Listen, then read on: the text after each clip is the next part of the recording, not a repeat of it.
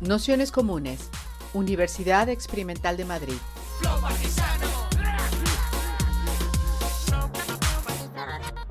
Toda la información en nuestro canal de Telegram Nociones Comunes o en nuestra web traficantes.net barra formación.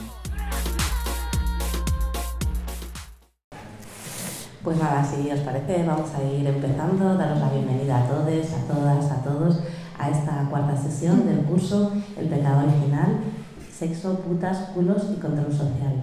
Para esta cuarta sesión que hemos llamado La libertad de la pornografía a propósito de la publicación del libro de, Ana Valero, que tenemos la suerte de contar con ella para esta sesión, nos que nos parecía que hilaba muy bien con bastantes de los temas que hemos ido trabajando a lo largo de las sesiones anteriores que ponían en el centro en uno de esos temas dificultosos y donde más se está castigando y limitando las, libertades de, las personas y de los imaginarios, que es la, que es la pornografía. Así que a propósito de este libro que ha publicado recientemente, contamos con, con Ana Valero, que es doctora en, en, Derecho Penal Constitucional y nos contará, nos contará las ideas principales de su libro. Y lo único sí deciros que, bueno, agradecerle que ha venido desde lejos para estar con nosotras aquí en Madrid hoy, pero tiene que coger un tren eh, puntual, entonces acabaremos eh, a las 8 y 25 así corriendo, entonces haremos como siempre una, una orilla y un ratito de preguntas, pero que igual al final es, es un poco más rápido que, que, otras veces. Así que sin más, os dejamos con, con ella y esperemos que, que, sea muy útil. Buenas tardes, gracias Almudena, gracias a Traficantes de Sueños por invitarme. ¿Se me oye bien? Sí. Bueno, eh, yo voy a hacer una, presentación de, los temas principales que trato en, mi libro, La libertad de la pornografía. Yo soy jurista, soy constitucionalista y, bueno, llego un poco a, este tema porque siempre me han interesado los temas relacionados con la libertad de expresión y la libertad de creación artística. Entonces, bueno, la expresión sexual eh, ha encontrado en la libertad artística y en el arte a lo largo de la historia su principal manifestación, siempre ha estado sujeta además a censura ¿no? en cualquiera de los, de los vehículos a, través de los cuales haya manifestado.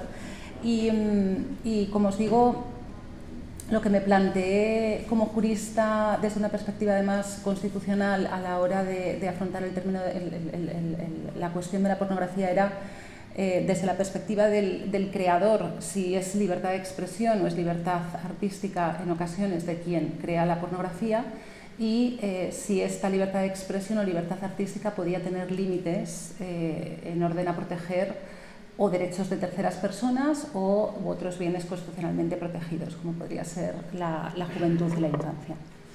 En el primer capítulo del libro lo que hago es un, repaso de la, de la, expresión, de cuáles han sido los vehículos principales del discurso sexual a lo largo de la historia y, por eso aquí voy a ir pasando, bueno, en, Etimológicamente, la palabra pornografía, como podéis ver en la presentación, procede de dos o de tres términos griegos, que sería porn, prostituta, el, término grabar, escribir o ilustrar y el sufijo, ia. Esto em, os, lo, pongo aquí en pantalla simplemente para eh, haceros ver que la concepción que se tenía de la pornografía en la antigüedad, una concepción em, expansiva del sexo.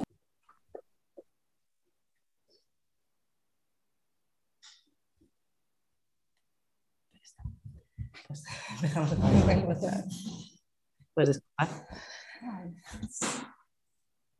Bueno, os decía que el concepto de pornografía en la antigüedad ha vinculado a la idea de placer y no tanto a la, idea de procreación, ¿no? que, la idea del sexo en, la antigüedad no está tan vinculada a la idea de procreación como lo, hará eh, después con la aparición del catolicismo en la Edad Media.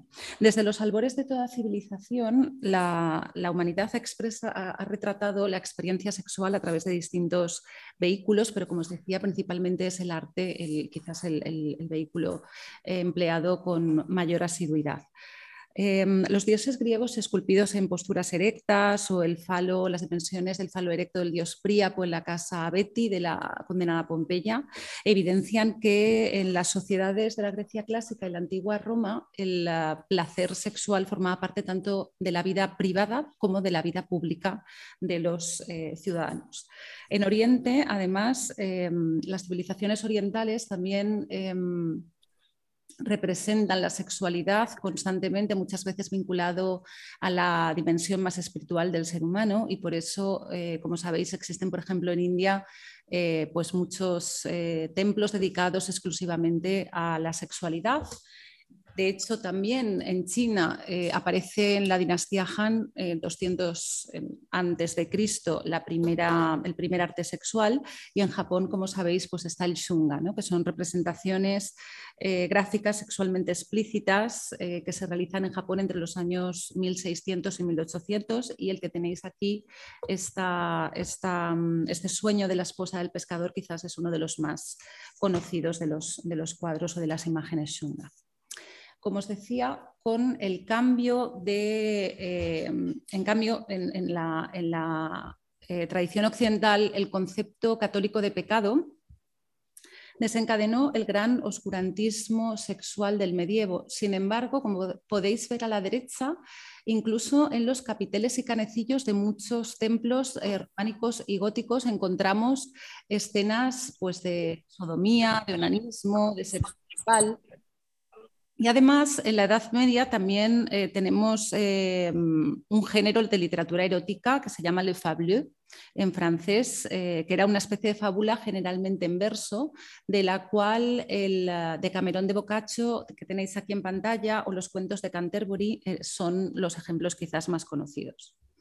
Con la llegada del Renacimiento, sabéis que el, bueno, el elogio al cuerpo humano está muy presente en la pintura y en la escultura de los maestros italianos, pero el desnudo renacentista no está tan vinculado al placer y a la sexualidad, sino más bien a los cánones de belleza del momento, que son los cánones o la recuperación de los cánones de belleza clásicos. Sin embargo, en el Renacimiento eh, o a la época renacentista pertenecen también eh, obras literarias como esta que tenéis en, pantalla, que se llama Imodi de Raimondi del año 1527, también llamado Los 16 placeres, que es un libro que contiene grabados de escenas explícitamente sexuales, distintas posturas sexuales a modo casi de Kama Sutra, acompañados por sonetos eróticos. Y, normalmente, además, eh, aparecían en él retratados, de este tipo de literatura medieval, retratadas pues, las, las, eh, las monjas,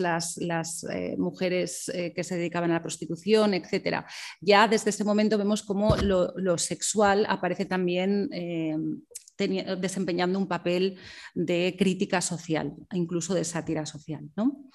Con la aparición de la imprenta y los avances en la alfabetización se produjo la democratización cultural y con ella el acceso a lo erótico y a lo expresamente sexual. Em, por parte del, gran público. Esto, eh, el acceso, como digo, a, las creaciones em, literarias o pictóricas eróticas que estaban reservadas a las élites sociales y a, las élites religiosas, deja de restringirse a ellas, sobre todo eh, a partir de los siglos XVII y XVIII. Y a la vez que se democratiza ese acceso a lo eh, sexual se inicia, como no podía ser de otro modo, con la persecución de, los libros ¿no? que podían, que podían eh, contener eh, un discurso sexual explícito. Es el momento del Marqués de Sade y su Justin, que tenéis a la derecha, es una, recreación de, esta novela, o del Fanny Hill, que es el primer libro pornográfico de la historia en lengua inglesa, que también es una importante sátira social, en el año 1700, publicado en el año 1748. Vemos cómo eh, estas obras aparecen, en el caso de Francia, en un momento en el que las fuerzas revolucionarias estaban luchando para abolir a la monarquía y, por lo tanto, como os decía antes, os trataba de, hacer ver eh, antes em, lo, sexual aparece claramente vinculado a la denuncia social y por lo tanto la dimensión política está constantemente presente. Era, eh, o se reivindicaba el derecho a expresar la sexualidad más allá del control del Estado o del control de la Iglesia, ¿no? que eran las, las fuerzas morales hegemónicas del momento. Podríamos decir, por tanto, que desde el siglo XVII en adelante lo explícitamente sexual tiene eh, como, algún, como una de sus finalidades la subversión del orden hegemónico moral, bien sea este constituido por lo religioso o constituido por, lo, por, las, por las principales... Eh, concepciones de la, sociedad y de la sexualidad que pudiese tener el Estado. La acepción moderna de pornografía aparece en el siglo XIX, en la era victoriana precisamente, eh, y, en ello tiene un papel o juega un papel fundamental eh, el descubrimiento de la sepultada Pompeya. Mm, eh, este descubrimiento se produce en el año 1748 y, como sabéis, la ciudad de Pompeya había sido sepultada 17 siglos antes eh, por, la, erupción del Vesubio. El descubrimiento, como, decía anteriormente, de, que la sexualidad formaba parte de la vida pública, no solo de la vida privada de los habitantes de Pompeya, puesto que las escenas sexuales aparecían no solo en, las, eh, en, los muros y en las paredes de las casas privadas, sino también de los edificios públicos, fue algo que fascinó tanto como, como mm, horrorizó a la, vez casi a sus descubridores, em, que intentaron ocultar nuevamente esta imaginería sexual de la visión del gran público, del acceso del gran público, creando el, el, Secret Museum o el gabinete secreto del Secreto Museo de, Nápoles para mm, ocultar toda esta imaginería sexual. Con la creación de este museo se inicia un proceso que culminaría con la prohibición legal de los, materiales sexualmente explícitos. Aquí tenéis en pantalla una de las imágenes, en este caso escultórica, que se descubre en Pompeya, que es el dios Pan teniendo relaciones sexuales con, una cabra. Em,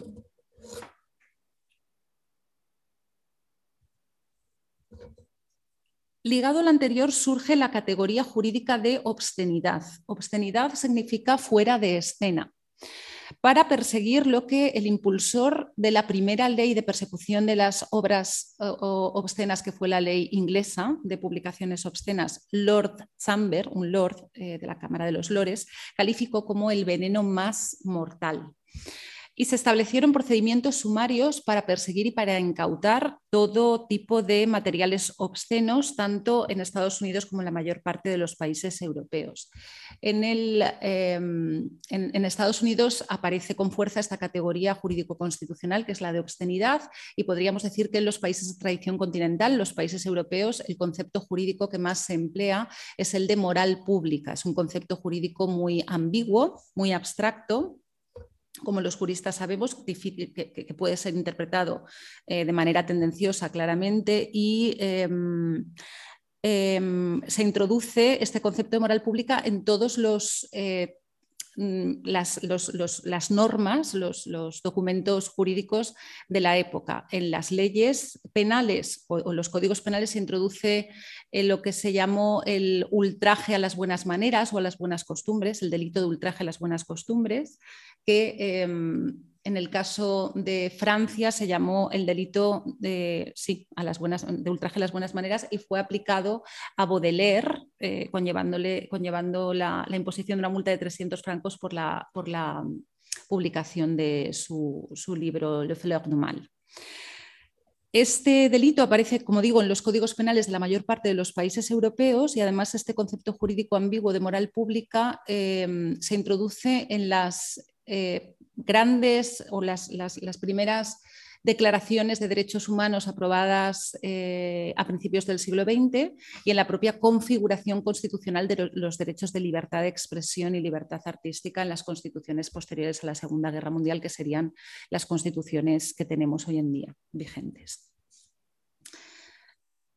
Si em, hemos visto cómo el paso del tiempo y la aparición de nuevos, eh, de nuevos instrumentos eh, expresivos determina la aparición de, nuevos tipos de, pornografía, eh, podría decirse que con la aparición de la fotografía comienza lo que sería la profesionalización del mercado pornográfico, con la aparición de la pornografía la circulación de las fotos em, eh, de desnudos o de sexo explícito en formato de calendarios o postales em, y de las primeras revistas de,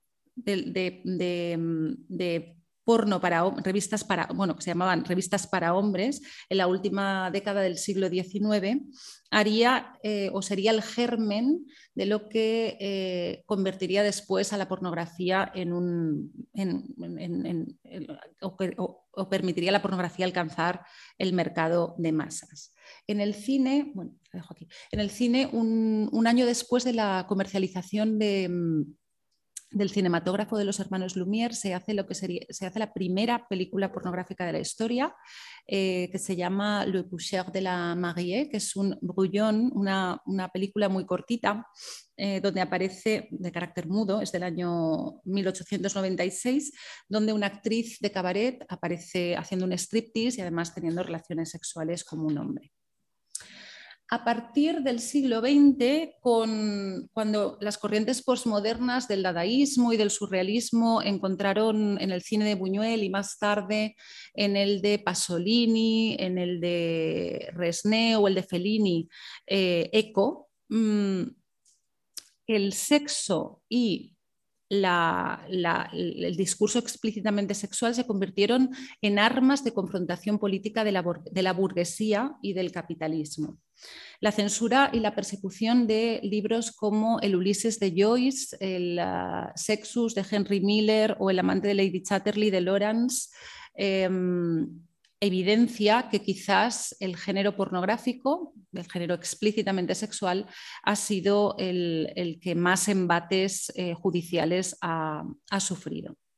El siglo XX se debatió, por tanto, entre el arsenal legislativo de los estados para combatir eh, todas las obras contrarias a la moral hegemónica y el eh, surgimiento de lo que se convertiría en la gran industria pornográfica. En Estados Unidos aparecen las Stack Film o Blue Movies, que tenéis un ejemplo de un fotograma ahí arriba a la izquierda. Eh, que eran mm, pequeñas películas que mostraban a gente anónima practicando sexo y que eran ilegalmente rodadas, difundidas y consumidas, porque entonces estaba vigente el llamado Código Hayes, que eh, prohibía a todas las grandes producciones cinematográficas, eh, pues eh, desde escenas, desde, desde la, mm, la, transmisión de, relaciones interraciales, porque en Estados Unidos en ese momento el matrimonio interracial estaba prohibido, o em, escenas eh, donde apareciese un beso, escenas homosexuales, por supuesto, eh, escenas donde apareciese la esclavitud blanca o incluso los ombligos. Todo esto estaba eh, prohibido por el llamado código Hayes, que aquí a la derecha están en, el cuadradito de arriba a la derecha los principales, los principales, eh, las principales prohibiciones de, este código. En el año 1951 eh, nacía la revista Playboy en Estados Unidos, en el año 65 eh, la, revista Penthouse y en los años 60 empiezan a aparecer en Francia los primeros... Mm, sex shops y los primeros eh, salones de, striptease. Y además, en Copenhague, en 1969, se celebra por primera vez la Feria Internacional de Pornografía. En Estados Unidos estamos en lo que se llama la edad de oro del porno, eh, que va de 1969 a 1948 donde se ruedan eh, películas que podrían ser equivalentes entonces al spaghetti western, serían las pelis indies del momento, ¿no? como eh, Behind the Green Door, cuya fotograma aparece aquí a la derecha, de los hermanos Mitchell, o eh, La Garganta Profunda, Deep Throat de, de Damiano, en los, ambas en el año 1972. Em, esta película nuevamente ahondando en esa dimensión contracultural o política que vengo señalando desde el principio, se ve claramente reflejada en Behind the Green Door, que es una película explícitamente sexual y por lo tanto claramente pornográfica, pero donde nos encontramos con una escena de Marilyn Chambers, que es esta mujer rubia, despampanante, independiente, teniendo relaciones sexuales con una persona negra que además aparece, mm, no sé si la habéis visto, pero eh, decorada tribalmente. ¿no? Esto, esto eh, en el año 1972, es decir, solo habiendo transcurrido cinco años desde que en el famoso caso Lovin versus Virginia, la Corte Suprema norteamericana declarase inconstitucionales las leyes que prohibían el matrimonio interracial. Por lo tanto, esa escena ¿no? entre una mujer rubia, blanca con un hombre negro, eh, claramente es una escena política en ese momento. Como decías, es indudable que cada medio expresivo, la pintura, la escultura, la fotografía, el cine, han ido haciendo eh, que apareciesen nuevas formas de pornografía. Claramente la aparición de Internet es la que genera un mayor revulsivo en la manera de hacer y en la manera de consumir pornografía. Parece que la pornografía encuentra en la red de redes eh, eh, el, canal idóneo para masificarse y para convertirla en lo que es hoy, una industria millonaria y mundial. Pornhub, eh, que como sabéis es una de las, de las, páginas web porno más visitadas, que aparece en el año 2007, es ahora el sitio web número 27 más importante del mundo y en 2019 alcanzó más de 400.000 millones de visitas. Esta nueva pornografía digital, o lo que yo llamo en el libro pornografía mainstream, ya no requiere de eh, productoras cinematográficas porque los nuevos formatos pornográficos ya, no son los largometrajes, sino son pequeños tubes eh, eh, que, circulan libremente de manera con, acceso anónimo y gratuito a través de Internet. Mm, y, como consecuencia, en, además son em, en ellas, en, estos tubes, en estos vídeos cortos, no hay ni siquiera actores o actrices profesionales. ¿no? Es el momento eh, de la historia de la humanidad en que más pornografía se consume y al mismo tiempo es el momento en el que la industria cinematográfica pornográfica eh, se encuentra en peor situación, precisamente porque... Mm, eh, o esto tiene como consecuencia la desregularización del, sector, el hecho de que los actores y actrices, principalmente actrices, eh, sean sometidas cada vez más a em, escenas hardcore, muchas de ellas con violencia, sin que se respeten sus, derechos básicos y además la ausencia de derechos laborales. Em, Internet, por lo tanto, ha derrumbado los muros del Secret Museum de Nápoles eh, y ha permitido eh, la posibilidad del acceso universal al porno a, golpe de clic. La pornografía ha penetrado toda nuestra vida en la manera en que los victorianos querían evitar y esto ha tenido como consecuencia o lleva aparejada la desaparición, desde mi punto de vista, en el caso de la pornografía mainstream o porno digital de consumo mayoritario, la desaparición de ese carácter contracultural y político y cualquier atisbo de pretensión artística. desde la perspectiva de la naturaleza jurídica, el discurso pornográfico em, tiene, un, tiene, un, tratamiento que ya os he anticipado anteriormente, pero eh, quería señalar, he puesto aquí en la, en la, presentación la foto de los mm, jueces de la Corte Suprema norteamericana que, son, que eran los encargados de eh, determinar cuándo una película, una obra literaria, un cuadro era obsceno y por lo tanto tenía que prohibirse su difusión y su, y su divulgación y por lo tanto su consumo. ¿no? Pornografía significa fuera de escena, todo aquello que debe quedar fuera de la escena pública. Y uno de estos jueces, el juez eh, Potter Stewart, dijo en el momento en que se estaba visualizando, porque es curioso que estos 12, eh, mm, no, los 12 son los magistrados del Constitucional, estos nueve jueces de la Corte Suprema norteamericana tenían una salita privada donde ellos visionaban previamente, antes de dictar si era obscena o no la, película de turno, si, si, la tenían que ver claramente. entonces, cuando estaban eh, viendo la película de Louis Malle, Les Amants, eh, Los Amantes, que tenemos, os he puesto aquí el fotograma, el juez Potter Stewart que tenéis a la derecha dijo, eso es, eso es, no sabría definir lo que es pornografía, pero lo reconozco cuando lo veo en una escena de un beso. ¿no?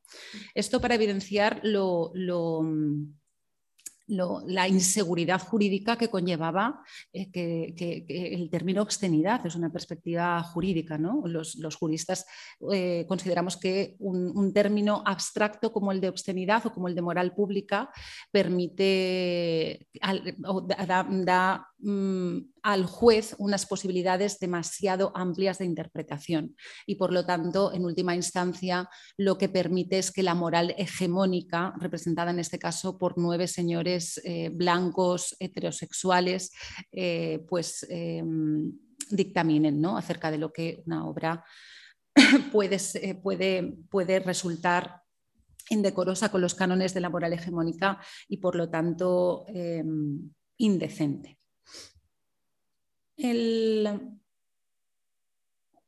sentencia de la Corte Suprema norteamericana que dicta un poco el camino o establece los, los requisitos básicos para determinar eh, cuándo una obra era obscena eh, y por lo tanto debía ser prohibida, em, es, como digo, se, establece en, el año 1973 por la Corte Suprema en, un famoso caso, que es el caso Miller contra California, que establece lo que se llama el, Miller Test que permitía determinar em, cuándo una obra era obscena, sí. Eh, una persona promedia aplicando estándares comunitarios, eh, los estándares comunitarios contemporáneos, es decir, la moral mayoritaria, podía considerar que esa obra en su conjunto era de, eh, provocaba un o atraía un interés lascivo. El segundo requisito para determinarlo era si la obra representaba o describía de manera patentemente ofensiva una conducta explícitamente sexual. Vemos el término ofensa, que es importante, por lo que ahora diré. Y si la obra considerada en su conjunto careciese o carecía de un valor eh, literario, artístico, político o científico serio. Por lo tanto, en el juicio sobre la obscenidad, eh, el, carácter ofensivo o el principio de ofensa, la capacidad de un discurso para ofender a, la sociedad, eh, eh, viene a sustituir lo que se llama principio del daño, es decir, cuando la libertad de expresión, tradicionalmente la libertad de expresión en la eh, cultura jurídica anglosajona solamente puede ser restringida cuando provoque un daño en terceras personas o en otros bienes de interés constitucional. En este caso vemos, en el caso de la obscenidad, cómo el principio del daño es sustituido por la posibilidad o la capacidad de que ese discurso ofenda. Esto eh, se produce en Estados Unidos, pero también en el sistema europeo se adopta un criterio similar. De hecho, el Tribunal Europeo de Derechos Humanos, el Tribunal de Estrasburgo, conociendo de, eh, en el año 1988 del caso Müller y otros contra Suiza, Müller es un artista, es el artista de esta obra que tenéis en estos momentos en la proyección. Em, el, Tribunal Europeo de Derechos Humanos em, dice porque tenía que determinar si, esta obra y otras dos em, eran o no libertad artística, libertad de expresión artística, dice que la libertad de expresión artística puede restringirse cuando la obra pueda ofender gravemente la decencia de las personas de sensibilidad ordinaria. Vemos como el, canon ¿no? interpretativo similar al, establecido en el, en el Miller Test. Pero esto no es, cosa del pasado, no es cosa de los años 80. Si vemos, aquí a la derecha tenéis el afiche, el eh, cartel promocional de la obra de, la última película de Almodóvar.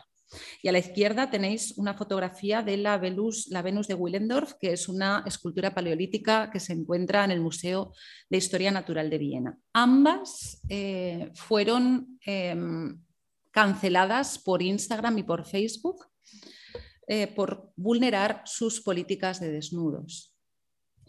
Aquí a la derecha tenemos el origen del mundo de eh, de Courbet, perdón, y a la izquierda tenéis la portada de mi libro, que tiene en el centro una adaptación fotográfica de ese cuadro, un cuadro que podemos ver en el Museo d'Orsay. Eh, la, foto del cuadro en el año 2018 fue retirada o provocó la supresión de la cuenta de un profesor de instituto francés que la puso en su, en su Facebook. Y la de la izquierda, la portada de mi libro, ha sido eh, cancelada de Instagram y también de Twitter. Si veis a la derecha, es el cartelito que me aparecía eh, con, la, cancelación por parte de Instagram, eh, porque la imagen publicación eliminada por desnudos o actividad sexual, si veis aquí a la derecha, y abajo es una, colega compañera, Argelia, que, puso la, portada de mi libro en, Twitter y eh, desapareció y aparecía, este tweet no está disponible. Mm. Y nuevamente, hablando del concepto de ofensa, eh, bueno, esto lo cancela un algoritmo ciego previamente determinado por fórmulas matemáticas que, eh, se diseñan a partir de la eh, idea de la posibilidad de no ofender a los usuarios de la red. Nuevamente, el concepto de ofensa en pleno siglo XXI permite que se cancelen de manera indiscriminada em, obras universales o incluso campañas de lactancia que han sido eliminadas también, porque el algoritmo en cuanto ve un seno lo, cancela ¿no? y esto eh, convive, como os decía antes, paradójicamente con la proliferación de vídeos de carácter eh, violento eh, o donde aparece violencia real en, las, en, las, páginas pornográficas. Bien, mm, no sé cómo voy de tiempo. Voy, voy rápido. El, feminismo, ¿no? ¿Qué pasa con la pornografía y el feminismo? Em, como sabemos, con la consolidación del porno como fenómeno de masas a finales de los años 70, en Estados Unidos, eh, primero y después en el resto de Europa, el feminismo se extiende en dos, eh, no solo en relación o, con objeto de del tema de la prostitución, eh, perdón, del tema de la pornografía, sino como sabéis también con relación en estos momentos en España y a nivel mundial, incluso eh, en relación con el tema trans, con la prostitución, con la gestación subrogada, etc. Mm, y, por centrarme en el tema em, de la pornografía, eh, surge, por un lado, lo que se llama el feminismo abolicionista, con autoras como eh, Catherine McKinnon, Andrea Dworkin, eh, Robin Morgan, Gloria Steinem, Kathleen Badlin, entre muchas otras, que se agrupan en torno a una asociación que, lleva por nombre Women, Women eh, Against Pornography. En su célebre contrato sexual, Carol Patman hace una revisión del contrato social rusoniano ¿no? para decir que eh, este contrato está viciado de base porque em, no se tuvo en cuenta a las mujeres en el, momento, de, en el momento de, su, firma, por así decirlo, con carácter metafórico, y porque existe un contrato sexual previo al contrato social que establece la ley eh, que establece una ley que es el derecho de dominio sexual del hombre sobre la mujer. Y la pornografía es uno de los instrumentos, dice ella, de perpetuación de dicho contrato de dominación sexual del hombre sobre la mujer. En sentido similar, Kathleen Barry en Female Sexual Slavery dice que, em, que la pornografía es un acto político de dominación y subordinación y que entre amos y esclavas no puede haber un terreno eh, común para el juego y el placer. La dominación equivale a violencia y la violencia equivale a sexo. Otra de las autoras abolicionistas que defiende o que vincula pornografía a violación es eh, Susan Brown Miller en su libro Men and Women, em, Men, Women and Rape eh, Against Our Will.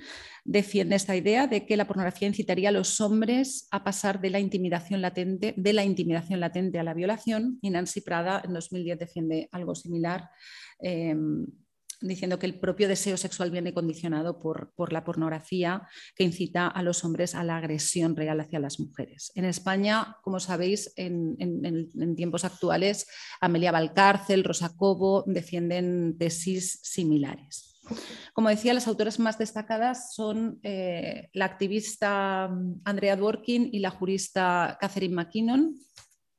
Ambas eh, defienden la idea, en el caso de Dworkin, en este libro mm, Pornography Men Possessing Woman, la idea de que el hombre es agresivo por naturaleza y que em, esa, naturaleza agresiva del hombre encuentra en, la pornografía la, manera de, manifestarse. ¿no? Y, en, consecuencia, en consecuencia, cuando el, hombre consume pornografía, está viendo la dominación del hombre sobre la mujer y va a repetir eso que ve ah, saliendo a la calle y agrediendo a las mujeres.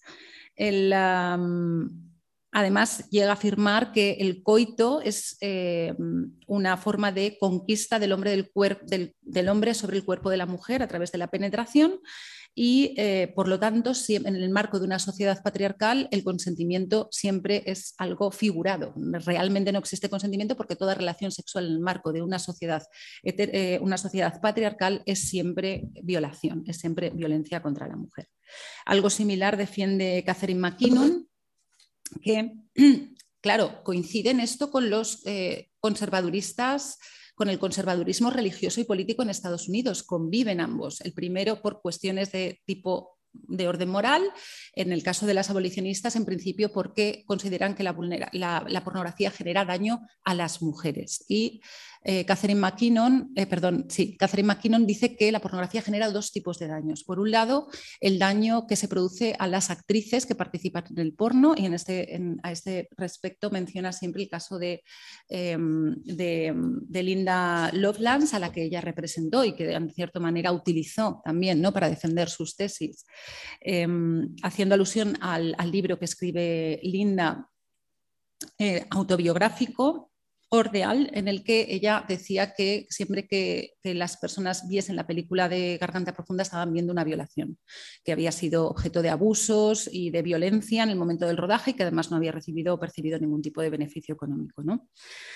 Pero eh, McKinnon está más centrada o se centra más, está más interesada en la idea de que la pornografía produce daño a todas las mujeres, por el hecho de que el hombre, siendo una persona, eh, o sea, siendo agresivo por naturaleza, cuando consume pornografía, inmediatamente eh, eh, se produce un incremento de, las agresiones violentas y sexuales sobre las mujeres. De hecho, como os decía, esa connivencia entre conservadurismo político y religioso y abolicionismo lleva a, eh, a, McKinnon y a Dworkin a participar en la redacción de dos ordenanzas municipales de las ciudades de Indianápolis y Minneapolis que después fueron declaradas inconstitucionales por vulnerar la libertad de expresión, pero que prohibían la pornografía en estas dos ciudades.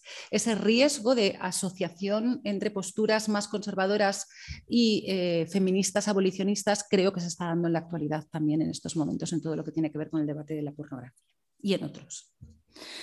Frente a ello, eh, frente a las posturas abolicionistas, a principios de los años 80 en Estados Unidos surge un movimiento de respuesta en el seno del feminismo, claramente, que podríamos llamar, aunque tiene distintas, distintas denominaciones, feminismo pro-sex, que defiende la idea de que si el porno es malo, no hay, como decía Spirkel, no hay que acabar con el porno, sino que hay que hacer un porno distinto, ¿no? Un porno que dé cabida al placer sexual femenino, en el caso de las, de las mujeres, a que convierta a las mujeres no en sujetos pasivos, sino activos de la creación, en, como en, la representación del porno, pero también en la creación del propio porno. Y em, junto a ellas bueno, entre las feministas pro-sex pues destacarían eh, eh, Gail eh, Rubin, Carol Vance, Alice Eccles, pero a ellas se suman además las teóricas queer, en los años 90, a partir de los años 90, Judith Butler, eh, June Fernández, eh, Osborne en España y eh, Beatriz, que después es Beatriz, Paul, Paul B. Preciado. ¿no? En el momento en que escribe el, el, manifiesto contrasexual es Beatriz, pero es Paul y, y, se suman a, a, esta, a este feminismo pro-sex. Y además, Mm, el movimiento queer entra a formar parte también de la reivindicación del feminismo prosex, que no solo reivindica la pornografía como instrumento para plasmar las demandas sexuales y el, propio placer femenino, sino para, dar cabida también a lo que son entonces todavía minorías, minorías sexuales. Como sabéis, muy brevemente, eh, en los años 90 em, en 1990 concretamente Judith Butler publica El género en disputa y como sabéis muy brevemente las tesis que defiende son la abolición del género en tanto en cuanto eh, este mm, procede una... Mm, es un disfraz creado a partir de la repetición de convenciones sociales. Em, defiende una concepción performativa y no estática, no esencialista del concepto mujer y eh, que dé cabida a los otros y las otras, es decir, a todas las personas queer y que no existen diferencias binarias, sino múltiples diferencias. Estas, estas em, concepciones teóricas del porno prosex y, del, em, y, del, y, del, y de la teoría queer alcanzan además o, tienen además plasmación en otro tipo de en otra manera de hacer porno, que sería en, primer, en un primer momento el llamado porno para mujeres, que está en la, en la, en la génesis ¿no? de, de, de, estas dos corrientes posteriores. Es, la, eh, es eh, Cándida Royal la primera mujer productora de sexo, de lo que se llamó Sexo para Mujeres, una productora que se, llama, que se llamaba Fem Production y mm, que pretendía visibilizar el deseo sexual eh, de las mujeres y mm, que éstas fuesen además consumidoras de, pornografía. Sin embargo, esta categoría, porno para mujeres, pronto es... Em, criticada por reproducir estereotipos sexistas, como vincular el deseo sexual de la mujer a la dulzura, al romanticismo, etc. Y pronto empieza a hablarse más bien de porno feminista. Este libro que tenéis en pantalla em, de varias autoras, entre ellas Taormino, Penley, Miller Young, etcétera, define el, porno feminista como eh, aquel que utiliza imágenes sexualmente explícitas para disputar y complicar las representaciones dominantes de género, sexualidad, origen étnico, clase, capacidad, edad, tipo de cuerpo y otros marcadores de la identidad. Se trata de una pornografía que ofrece una pluralidad real de sexualidades traduciéndose mostrar variedad de cuerpos, deseos, prácticas e identidades sexuales más allá de los que define la heteronormatividad, la hetero eh, la homonormatividad, los cánones estéticos y los, los roles sexuales generalizados. Vemos claramente nuevamente aquí el carácter político del discurso sexual y cómo recupera eh, además el porno feminista y después el posporno, esas dos em, características que desaparecieron o que desaparecen con el porno digital, como es por un lado el carácter político y por otro la vocación estética, ¿no? porque el posporno, como sabéis, eh, utiliza el videoarte, utiliza la performance, utiliza instrumentos claramente artísticos. Aquí a la derecha tenéis a Erika Last, que es eh, la prologuista de mi libro y que eh, tiene una productora llamada Last Films, que también defiende una idea de porno alternativo. Tengo aquí muchas, eh, muchos, eh, muchas declaraciones de unas y otras, pero si me pongo a leerlo se nos va el tiempo, así que, eh, bueno, si estáis interesados, pues en el libro podéis encontrarlo. Y, y en el tema del posporno, como sabéis, es un, término que aparece en un primer momento, ya en el siglo XXI, en un primer momento utilizado por el fotógrafo Wingbar Kelpen en los años 80 para referirse a creaciones sexualmente explícitas que no tuviesen un fin, masturbatorio, sino un fin eh, político en última instancia. Él decía un fin eh, de paródico o crítico. ¿no? Pero se generaliza más el uso del término posporno con la performance de Annie Spirkel, eh, Public Cervix Announcement, en el que ella pues, permitía a los, o alentaba a los espectadores a que em, indagasen o mirasen dentro de su vagina como una performance que tenía por objeto, tenía como finalidad parodiar los mitos em, y el oscurantismo que ha rodeado siempre a los genitales femeninos.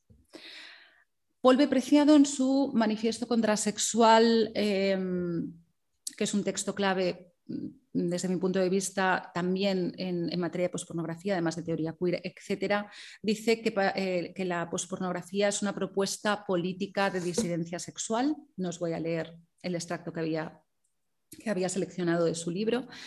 Y em, en España el posporno tiene, tiene principal, eh, o sea, ya aparece ya iniciado el siglo XXI, pero su pistoletazo más de salida quizás más importante es el, Congreso del año 2008, el, el, Congreso Feminismo Porno Punk, donde que reúne a muchas, a muchas eh, personas eh, destacadas a nivel internacional, como el fotógrafo trans del Lagras Volcano, la, cineasta Tristan Taormino o la propia Spirkel, y también a nivel nacional pues, eh, a Diana Porto Terrorista, María Llopis, entre otros.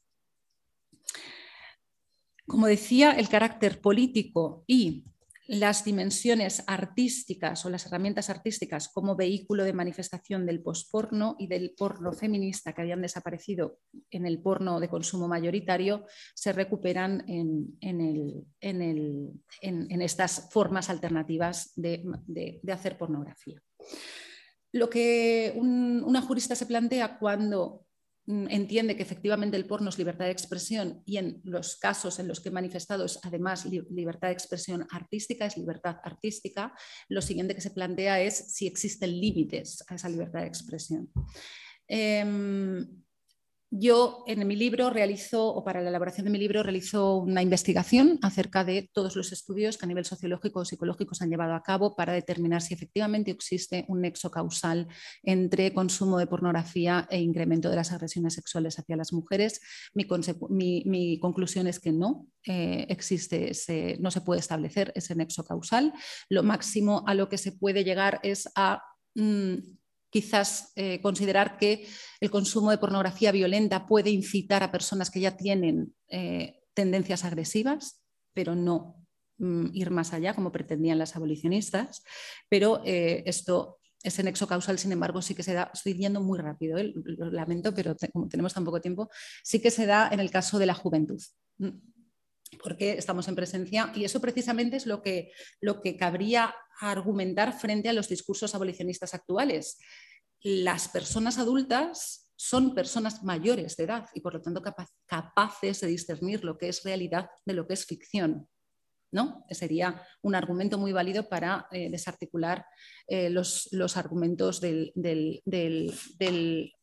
feminismo abolicionista actual precisamente porque las personas adultas son capaces de distinguir entre realidad y ficción y el porno es ficción, no puede establecerse ese nexo causal que sí que puede establecerse en el caso de la, juventud, que son personas eh, en proceso de desarrollo todavía psicológico y cognitivo.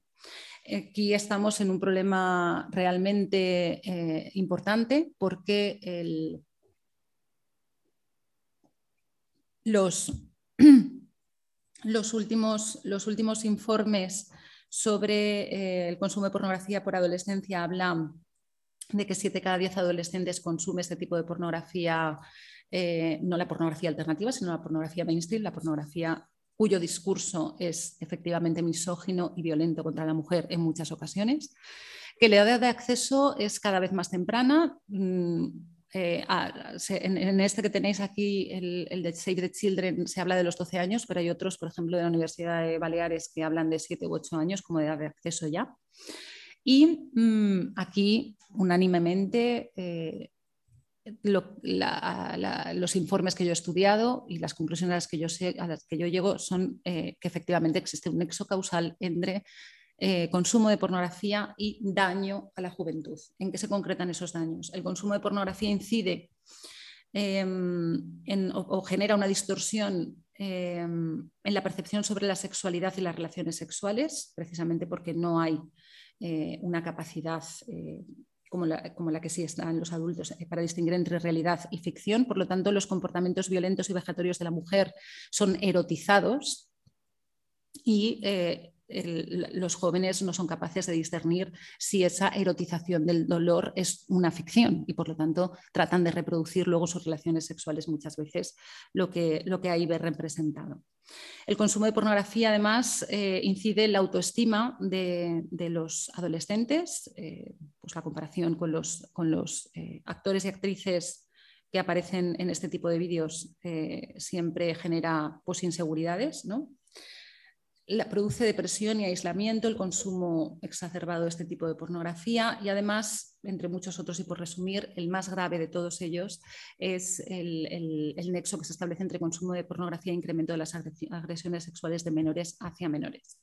El último informe de la Fiscalía General del Estado habla de que eh, las agresiones sexuales de menores a menores se ha triplicado de 2011 a ahora, en los últimos 10 años Y claro, nos encontramos ante una realidad en la que la educación afectivo-sexual está ausente todavía de las aulas, con todo lo que, lo que sabemos que puede producir eh, de reacción por parte de la derecha política, mediática y social y educativa. ¿no? Eh, la última ley de educación, la ley CELA, sí que introduce la educación sexual, eh, afectivo-sexual en la escuela, pero nuevamente con carácter transversal y no como una asignatura autónoma e independiente, que este es mi punto de vista como debería hacerse. Y por lo tanto, el acceso a este tipo de, pornografía está convirtiéndose mm, en, la escuela, en la, educación sexual de jóvenes que muchas veces todavía no han tenido su primera relación sexual, que desconocen em, em, muchos aspectos de la sexualidad y, claramente la afectiva. Y, bueno, las consecuencias son, son desastrosas, como, como señalan. Nada más y muchas gracias y, disculpad por la rapidez con la que he ido exponiendo las ideas principales. Gracias. Pues muchísimas gracias, Ana. Tenemos todavía 25 minutos, 20 minutos de... Sí, ha sido gracias a ir tan rápido. Nos queda un ratito donde podemos lanzar al menos algunas preguntas. Entonces, eh, no sé si hay más desde casa, levantáis la mano, si queréis hacerlo desde aquí.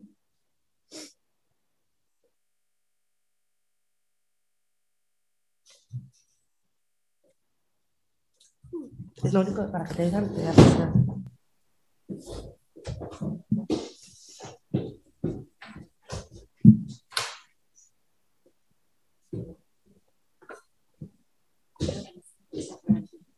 eh, ¿El micrófono encendido? ¿No? Sí, pues funciona, es para, sobre todo para que lo digan en casa, sí, sí que se oye, no es tanto para aquí. Bueno, eh, en primer lugar, muchas gracias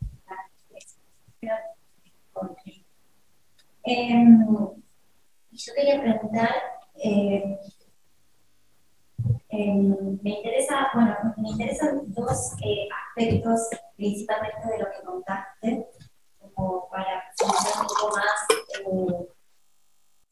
si tenés ganas, en relación a em, desde los aspectos jurídicos que tú nombrabas en relación a la a la pornografía, la libertad de expresión, eh, idea del año. Eh, si han existido casos aquí en España actuales, contemporáneos, ¿no? de algún tipo de, de censura, eh, no, solamente en el orden de lo, de lo, jurídico, sino también de lo social, en términos de pánicos sexuales, de eh, performance, shows, películas, obras, o producciones culturales que leídas en clave pornográfica hayan recibido censura. Y si eso escaló a, eh, digamos, a una dimensión de delito. Pienso esto eh, haciendo un paralelismo con, con algo que, que, pasó en mi país, en Argentina, que ante una performance con porno, realizada en una universidad pública, en la Universidad de Buenos Aires, ante una denuncia, eh, eso generó, digamos, una, no solo una, una movilización, digamos, de pánico sexual en los medios de comunicación, en las redes sociales ni hablar, sino también una, eh, digamos, una, no sé cómo se diría en términos jurídicos, una eh, denuncia Querella, querella, sí. Exacto, sí, exacto. Sí, eh, existió algo así aquí. Y por otro lado, lo que comentabas en relación a la educación sexual, eh, nombrabas que se está desarrollando, llevando a cabo proyectos de educación eh, afectiva, sexual afectiva en las escuelas de forma transversal. Y sí, eso no, no toca en ningún aspecto eh, la tecnología como un producto cultural que es tan cercano para la juventud, el acceso que tienen obviamente a partir de Internet. Gracias, Laura, por tu pregunta, eh, que, que, es quizás la, o, son las dos preguntas del millón. eh, Con relación a un caso concreto como el que tú mencionas del, vestíbulo, que además fue en 2015, yo estaba en Buenos Aires, en la UBA en ese momento, y lo recuerdo perfectamente, em, que yo conozca, no, pero estoy pensando en las, muchas eh, condenas que ha habido eh, o a, veces absoluciones, pero el mero hecho de iniciar procesos judiciales ¿no? y procesar a personas por, ofender los sentimientos religiosos, que es un término, que es un, delito que todavía está presente en nuestro Código Penal, desde mi punto de vista eh, inconstitucional, pero que sigue vigente. Y, se me venía a la cabeza ahora la del coño insumiso, una procesión del coño insumiso, donde en Semana Santa pues, eh, mujeres llevaron en procesión y, la y, el de Rita Maestre, ¿no? que hizo también un ejercicio de activismo político entrando en la iglesia, quitándose la camiseta, ella y otras mujeres, y, también fue procesada por, por ultraje a, los símbolos religiosos y por, vulneración de sentimientos religiosos. En este sentido, ha habido condenas, otras han llegado a, la absolución, pero ya el mero hecho de que te procesen penalmente, pues ya es, ya es un, castigo, ¿no? De alguna manera. Em, pero sí que creo que, esta idea em, de la persecución de lo sexual bajo el paraguas, que ya no se sostiene quizás desde conceptos como el de moral pública o moral hegemónica o conceptos más vinculados a lo religioso, aunque sigan existiendo este tipo de, de delitos en nuestro Código Penal, sí que podrían ser más justificables desde la perspectiva del daño ¿no? y del daño a las mujeres, creo que no se están interpretando bien, al menos desde la concepción que yo tengo sobre, libertad de sobre, lo, que la, sobre lo que la libertad de expresión es y el papel que juega en una sociedad democrática. Mm, la concepción a la que yo me adhiero en, materia de libertad de expresión, que una concepción jurídica es la de eh, lo que los norteamericanos llaman el clear and present danger. Eh, solo cuando existe un daño claro, real y real de que se produzca un daño a terceras personas o bienes, eh, cabe limitar la libertad de expresión, porque la libertad de expresión es una de las piedras angulares de, de una sociedad democrática. ¿no?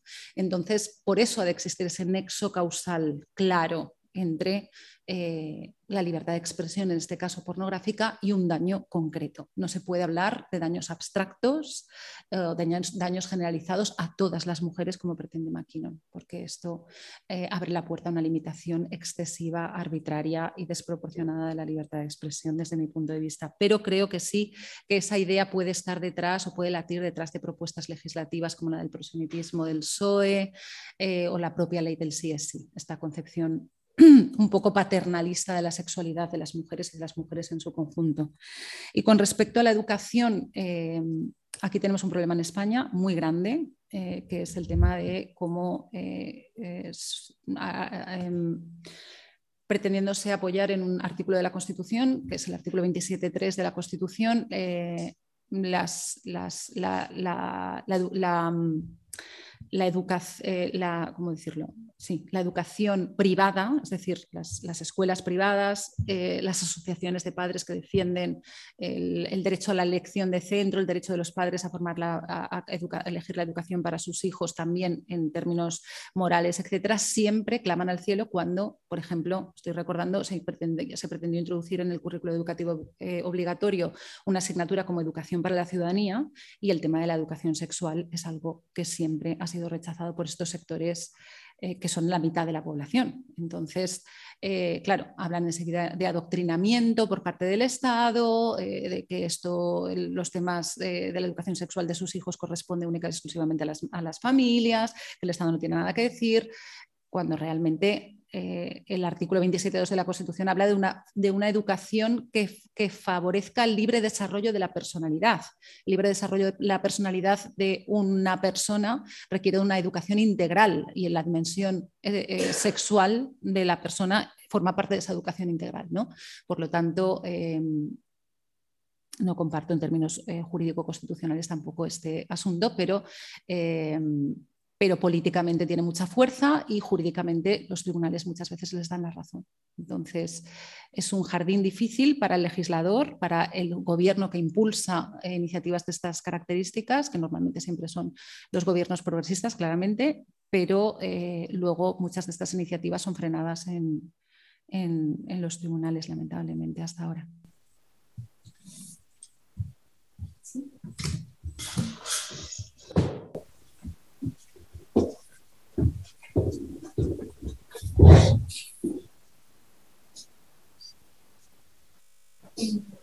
Primero, gracias también por la presentación y todo lo interesante que genera muchas preguntas aún. Eh, bueno, un apunte que me ha recordado cuando ha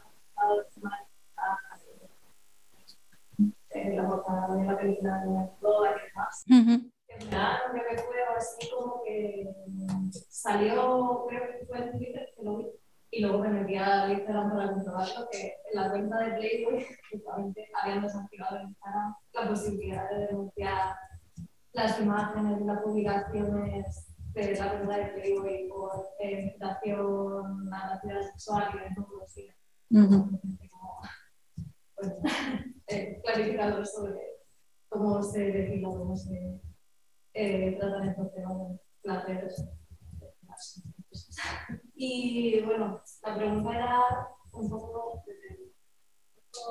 supongo que se puede tratar de alguna otra manera, pero ha comentado sobre el tema de la libertad de expresión y la pornografía, sobre el daño que pueda suponer o no a terceros, eh, ¿Cómo encaja ahí el tema de, que has comentado también sobre la irrupción de la pornografía digital y, y cómo eso ha socavado eh, en gran parte lo, de derechos laborales de la sexualmente, cómo se queda mm. en, todo, en todo esto, que no son terceros, eh, activos, pero, pero cómo Claro, el, problema es que la industria mm, pornográfica, la industria de la pornografía de consumo mayoritario, digital o mainstream, como queramos llamarle, es eh, después de la de, las, el tráfico de armas o el tráfico de, drogas, eh, la tercera industria más millonaria que está en manos de estructuras financieras opacas y, donde mm, las producciones audiovisuales eh, proceden principalmente de países como Colombia o, Rumanía y donde las actrices eh, están sometidas a, regímenes casi de esclavitud. Hay un documental muy interesante que se llama Pornocracy eh, que yo vi en Filming hace poco que, bueno, pone el foco un poco en todo, en todo esto. ¿no?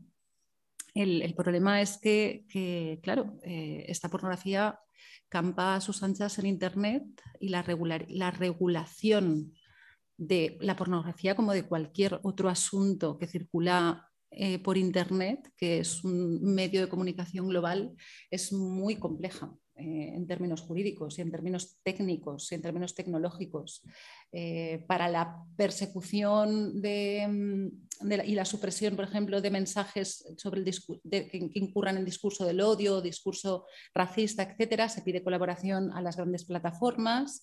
Em, pero claro, son las propias grandes plataformas las que después están censurando obras de arte de desnudos, pero permitiendo eh, también el libre tráfico de, a veces eh, escenas donde hay violencia contra la mujer. Lo que quiero decir es que aunque a nivel estatal se adopte legislación que pretenda restringir eh, la difusión de todo esto, como el vehículo es, Internet, los productos audiovisuales pueden proceder de países terceros donde la regulación em, local o estatal no, no, no, afecta, no, puede incidir. Entonces es realmente complejo a nivel, a nivel tecnológico y, y a nivel jurídico por, esto que, te señalo. Entonces, eh, claro, si los, productos audiovisuales que se consumen ya no son películas que tienen detrás una producción cinematográfica, donde hay performers, actores, actrices remunerados, sino que provienen de todo esto que te estoy comentando, pues eh, realmente no hay tribunales donde reclamar derechos laborales, porque no hay realmente empresas a las que demandar, ni, ni un jefe que explote, ni nada de esto. Vale, pues una pregunta que teníamos por el chat Y si queréis, hacemos una pregunta más y ya cerraríamos con esto la, la sesión.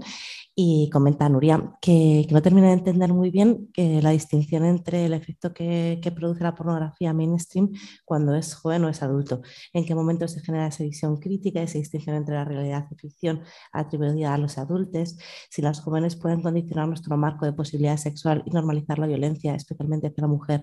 En qué momento hacemos los adultos, eh, cambiamos esa concepción que entiende que esta hipótesis solo se podría sostener cuando se ve pornografía por primera vez eh, también los adultos. Pero los adultos de hoy han visto pornografía también desde la adolescencia y eso también las ha atravesado en su forma de entender los valores de la propia pornografía no, acabo de entender. La pregunta sería, eh, ¿cuál es el límite, yo creo, de cuando, de como de la edad, ¿no? O sea, cuando tu cabeza ya es capaz, está ah, capacitada para...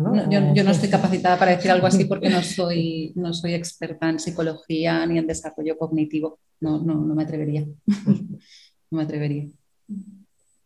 Pero claramente desde una perspectiva jurídica hablamos siempre de la madurez del concepto de madurez del menor de edad. ¿no? Eh, no sé si hay una edad cronológica eh, que, sea los 18 años, claramente no, porque la madurez se puede producir antes o, y, casi siempre se produce antes, pero no, creo que esto sea eh, determinable por, por mí. No es mi ámbito. Hola, buenas noches. Empiezo agradeciendo a Ana y tengo dos preguntas que voy a tratar de formularlas telegráficamente porque incluyen algunas ideas.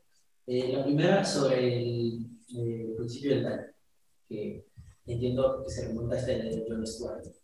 ¿vale? Eh, quisiera saber cómo se debe o puede cuantificar mm, de modo evidente el daño, en este caso serio, real e evidente de, de la pornografía, ¿vale? como una forma de libertad de expresión.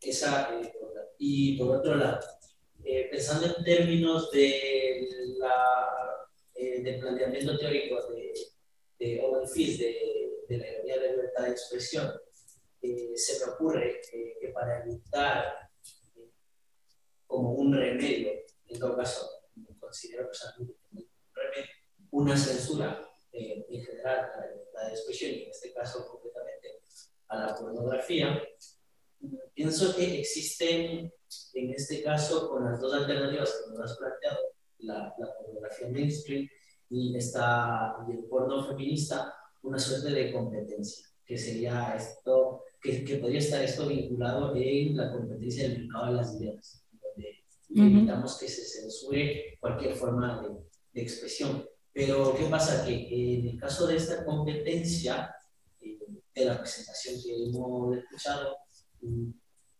al menos yo pude eh, entender que el porno feminista estaría en una situación de competencia desleal frente al porno mainstream.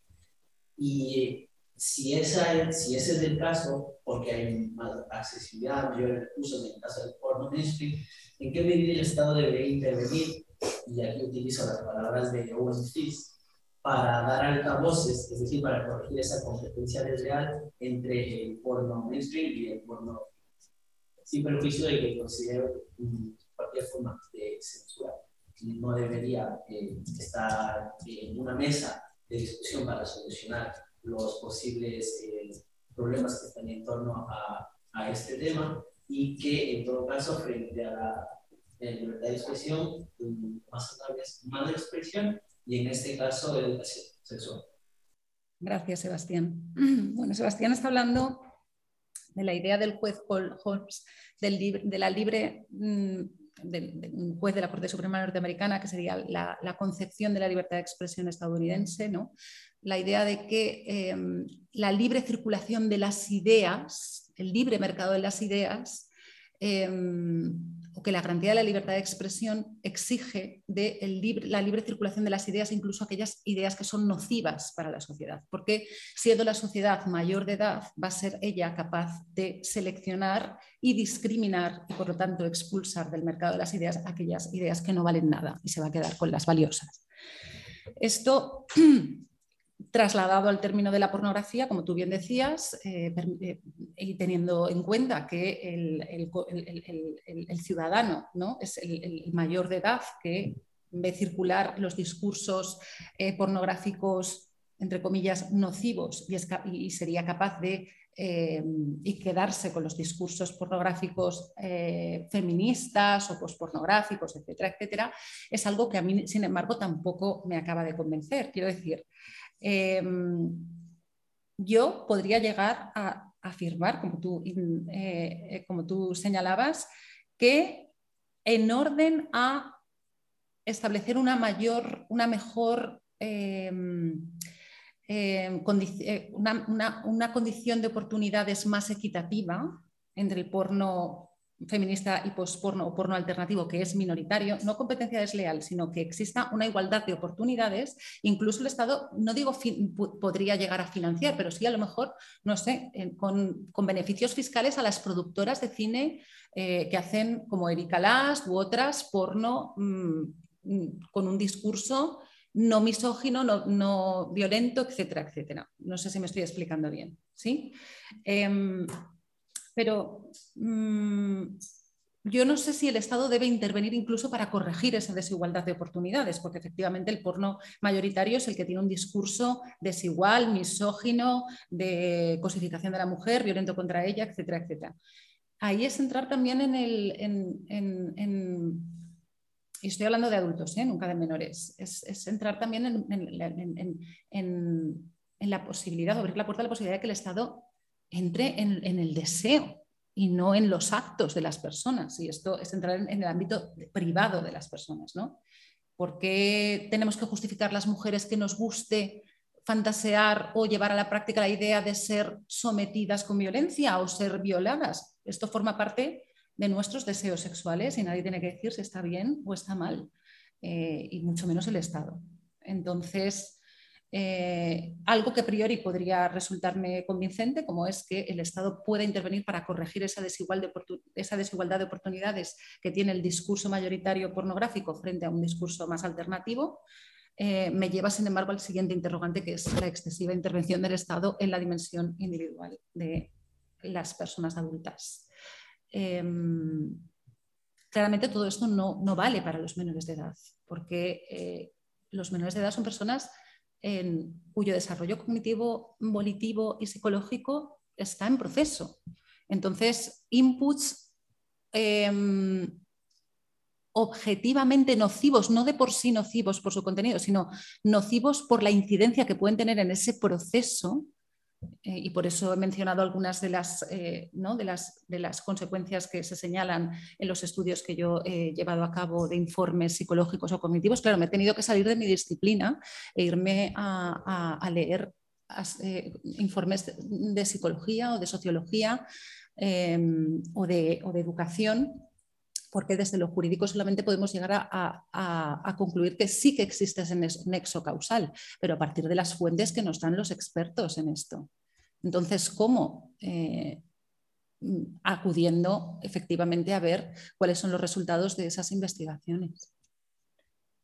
Pues ahora que estaba poniendo así más interesante, tenemos que dejarlo. Lo siento mucho. Siento que sea tan breve porque, se han quedado un montón de discusiones por, formatizar, pero bueno, mm. ya contaremos con otras ocasiones. Seguro. Así que nada, nos vemos el miércoles que viene y muchísimas gracias por, por la exposición. Gracias a vosotras por invitarme.